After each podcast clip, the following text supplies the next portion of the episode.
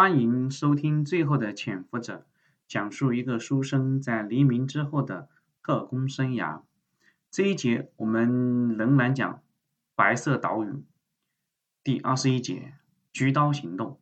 上一节我们讲到白世维送余生回台北，白世维把车停在路旁边，他把手搭在方向盘上，面向余生。看到白世维这么严肃，余生也坐直了身子。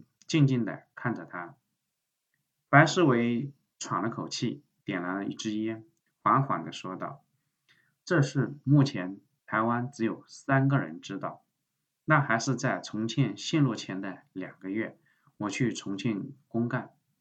许元举，你知道吗？西南特区处长，我们是多年的朋友，在进入军统之前就是，只是没有几个人知道我们的关系。”重庆那次见面，他把全家都托付给我。余生静静地听着，白世伟抽了颗烟，深深地吐了一口，接着说道：“他告诉我，他参加了一个秘密的计划，代号是‘菊刀行动’。这个行动是毛人凤亲自组织，成员只有四个人：毛人凤、许元举、周养浩、田九金。听到。”田九金这个名字，余生还是愣了一下。他没有想到田九金这个人是个老油条，居然和毛人凤有这么深的关系。看到余生的表情，白世维微笑了一下。许元举和周养浩是毛人凤一手提拔。田九金当过汉奸，但是他走了向影星的路，毛局长才饶了他，让他到叶祥之的跟前做个钉子。这些事情都是许元举告诉我的。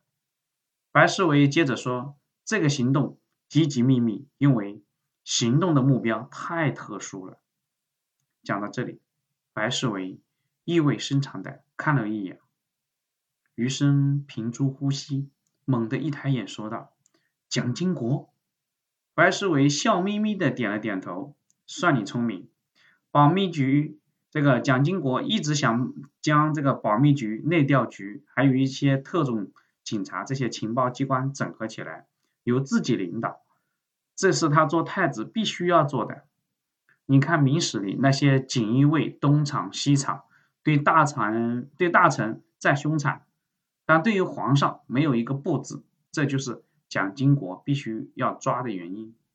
万一这些机构做大，将来不好收拾。老头子对这件事情也是支持的，但是我搞不明白，毛人凤死活就是不愿意配合蒋经国，非要和太子去争个高低，取死之道啊！余生摇了摇头，毛人凤一个小学教员出身，苦心经营，才逐渐爬到保密局长的宝座之上，他怎能甘心甘情愿的拱手让人？所以他发现正常情况下。无论如何斗都斗不过蒋经国，索性出了这样的下策，对吗？白世伟点了点头，正是如此。此事非同小可，不论成功与否，许元举他们都难逃一死，所以他才把小小杜托付给我。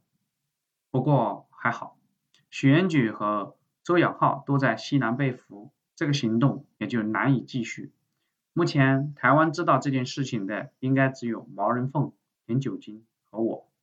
我的意思就是说，如果你无法脱身，难逃一死，这个秘密可以成为你最后的杀手锏。不管是和毛人凤做交易也好，还是让蒋经国保你也好，都有用处。具体的方法不用我教你了，余生明白。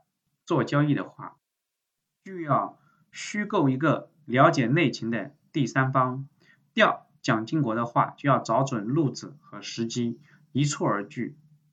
两个人继续赶路，余生非常庆幸自己能有白世伟的鼎力相助，他提供的线索对自己太重要了。没有到中午，两个人已经走进了台北保密局的总部了。这个时候的古正文刚刚从设伏现场带队返回，整整忙了一宿，三个小组。全部扑空了。钟浩东说的没有错，随着他的被捕，几个联系的地址全部被废弃了。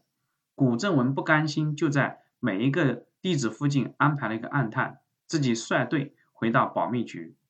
他先安排大家去休息，下午再招集合开会。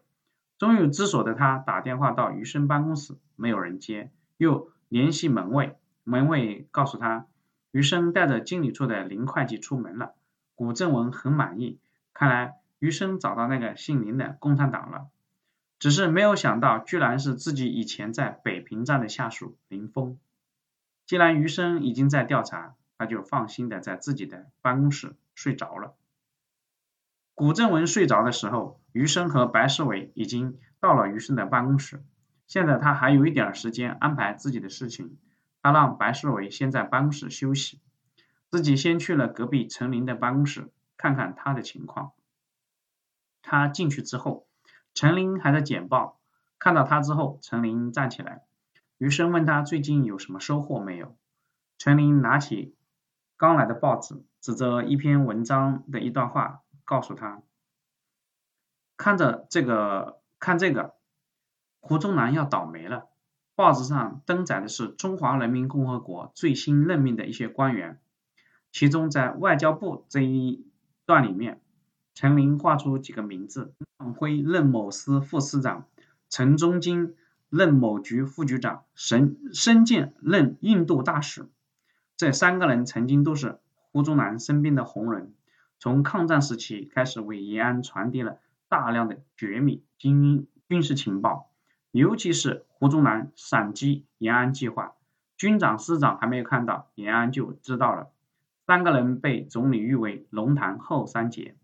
讽刺的是，他们还因为工作表现出色被胡宗南公派出国留学，在留学期间身份暴露，胡宗南怕蒋介石算账，索性隐瞒到底。没有想到，此时共产党公开在报纸上刊登了他们的任命，对于正在西康四川一带苟延残喘的胡宗南是一个政治上的重大打击。他从此失去了蒋介石的信任，甚至连他。提出正确的军事建议都被蒋介石一概否决，胡宗南只身逃台，犹豫而终。而对于余生来说，这个新闻有另外的意味。申健回来了，他现在完全相信申健还记得自己，应该就是申健将自己的情况汇报到了高层情报部门，所以才有了林峰来台的特殊任务。虽然林峰的任务失败了，但自己总算有组织关系了。林峰欣慰地盯着包子，舍不得放下。陈林问他还有其他事吗？余生醒过神来，赶紧给陈林交代：“我最近会有一个很大的麻烦。我告诉你的是，不论我发生什么事，你都不要管，不能参与。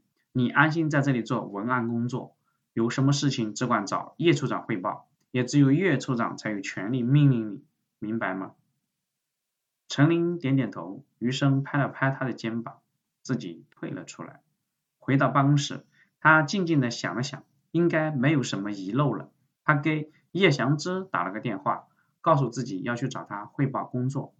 叶祥之没有怀疑什么，于是他叫上白世伟，两个人一起去找叶祥之。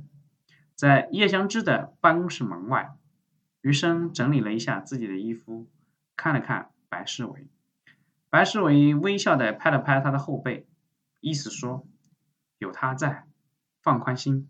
余生敲开了房门，叶香芝很奇怪，白世伟也来了，没有等发问，余生一个立正，报告，国防部保密局行动处侦防科科长余生为擅自放走了共产党涉嫌经理处会计林峰，本人已涉嫌通敌，特向处长自首，请处长示下。好，嗯，这一节我们就讲到这里。接下来叶祥之将余生怎么处理呢？请接着往下收听。谢谢你的收听。